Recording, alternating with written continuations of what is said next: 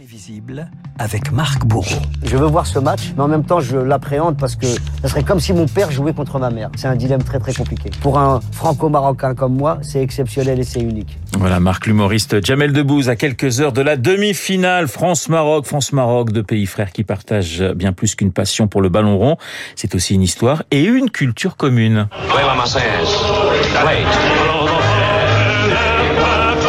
Pour ouvrir ce journal, Imprévisible Renault, une Marseillaise un peu particulière, celle du film Casablanca, le Maroc, décor hollywoodien pour Ingrid Bergman et Humphrey Bogart, mais surtout le Maroc, décor historique dans ce film pour raconter la France sous occupation pendant la Seconde Guerre mondiale, un passé commun, complexe, doux amer, du protectorat jusqu'à l'indépendance de 1956. La France et le Maroc ont ouvert une nouvelle page de leur histoire.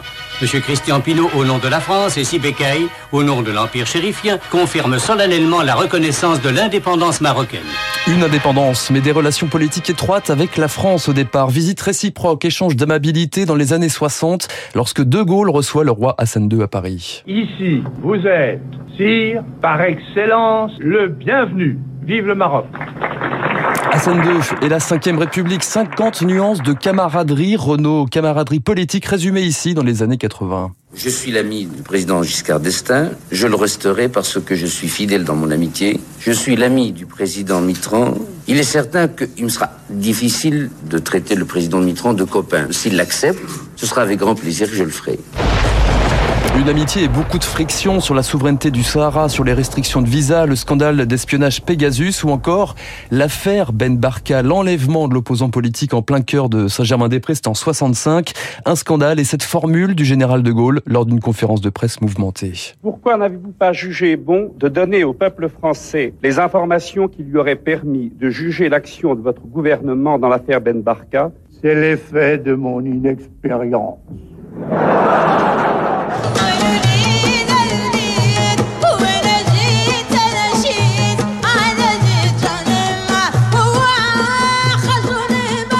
France-Maroc, une histoire bilingue comme dans les chansons de Najat Ahatabou. Le Maroc, terre natale aussi de plusieurs personnalités qui ont fait vibrer la France. Renaud, on ouvre la séquence. Allez-vous les reconnaître? Attention, petit extrait. Maintenant, je sais ce que ressentent les très très grands quand ils gagnent des grands événements. Parce que moi, j'ai ressenti ça, alors... C'est tellement intense, je veux dire, on est tellement dans un rêve.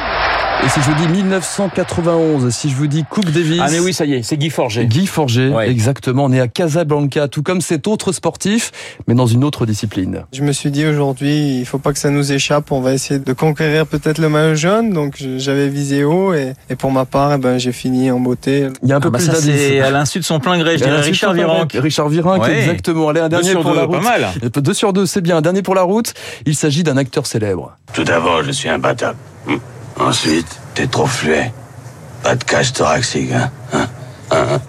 Roberto Mio Palmo. Voilà. Ça c'est Jean Reno. Jean Reno, voilà, qui est multilingue. Un certain natif du Maroc ont en revanche conservé euh, leur euh, J'ai bille 3 sur nationale. 3 là. hein. Mais 3 sur 3, D'accord. félicitations. Bah voilà, Renaud. J'ai un restaurant payé par Marc Bourreau. C'est fait- cool. Ça fait cher payer. Certains natifs du Maroc ont, ont en revanche conservé leur binationalité. Euh, Roche Dizem, Jamel Debbouze, que l'on entendait tout à l'heure, mais aussi un autre humoriste, Gad Elmaleh. Quand t'es marocain, quand tu vas aux States, on me dit Where are you from? Et moi je réponds Oh, I'm a Moroccan. En France, c'est différent. En France, euh, il existe encore, euh, malheureusement, euh, quelques clichés. J'aime pas les gens qui me disent God, t'es d'origine marocaine. Tu dis ouais, tu dis Ah, putain, j'adore le couscous. C'est comme les journalistes qui me disent Oui, vous avez pas l'impression dans votre nouveau spectacle de renier un peu vos origines Je dis non, pourquoi? On me dit Parce que vous parlez normalement. Tu crois, toi, toute ma vie, je parlais comme ça hein? Tu crois, je venais en France, j'ai fait une cure de 10 d'intoxication de moi-même ou quoi? La question de l'identité qui occupe aussi euh, certains romans de l'écrivaine franco-marocaine Leila Slimani, prix Goncourt en 2016. Vous savez, il y a cette expression très banale, on l'utilise tout le temps, on dit d'une personne qu'elle est d'origine maghrébine. Il y a une forme de violence dans cette expression. On est tous très différents, ça n'est pas la même chose que l'Algérie, ça n'est pas la même chose que la Tunisie. Le Maroc est un territoire romanesque absolument passionnant. Le Maroc, terre romanesque, Tanger, terre d'inspiration de la Beat Generation, d'André Gide, le riff qui inspire les Rolling Stones, c'est aussi Warzazat, c'est les tribulations de Fernandel dans Ali Baba et les 40 voleurs. Sésame, ouvre-toi. Le Maroc, c'est aussi un fantasme, Renaud. Souvenez-vous de cette scène de danse dans Le mari de la coiffeuse avec Jean Rochefort. Viens danser avec moi. Non. Allez. Non. Allez. Sais que je ne sais pas danser sur ces musiques. Moi non plus, je sais pas, ça n'a pas d'importance. Tu fermes les yeux et tu dis que personne te regarde. Allez.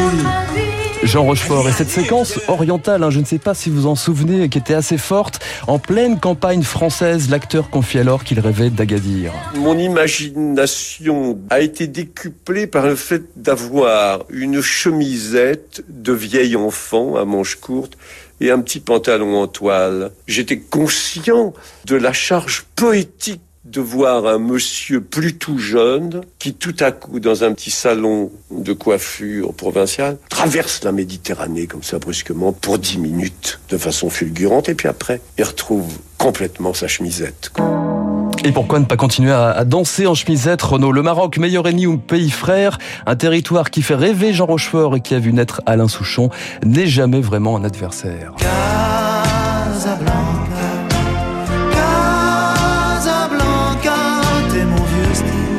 Ma poussière, je te lâcherai pas. Au pays frère, bien sûr, mais enfin, si on peut les battre ce soir. Euh, voilà, ça pour un soir. Voilà, votre pronostic, je le demande à tout le monde. Eh bien, écoutez, je vais faire comme vous. Aucun pronostic, ben je suis vraiment très mauvais, Renaud. écoutez, comme ça, cet homme ne prend aucun risque. En tout cas, cet homme, vous le retrouverez dès demain matin pour un prochain journal imprévisible. Il est 7h54 sur Radio Classique. Dans un instant, c'est le camarade David Barou que nous allons retrouver pour son décryptage. À tout de suite.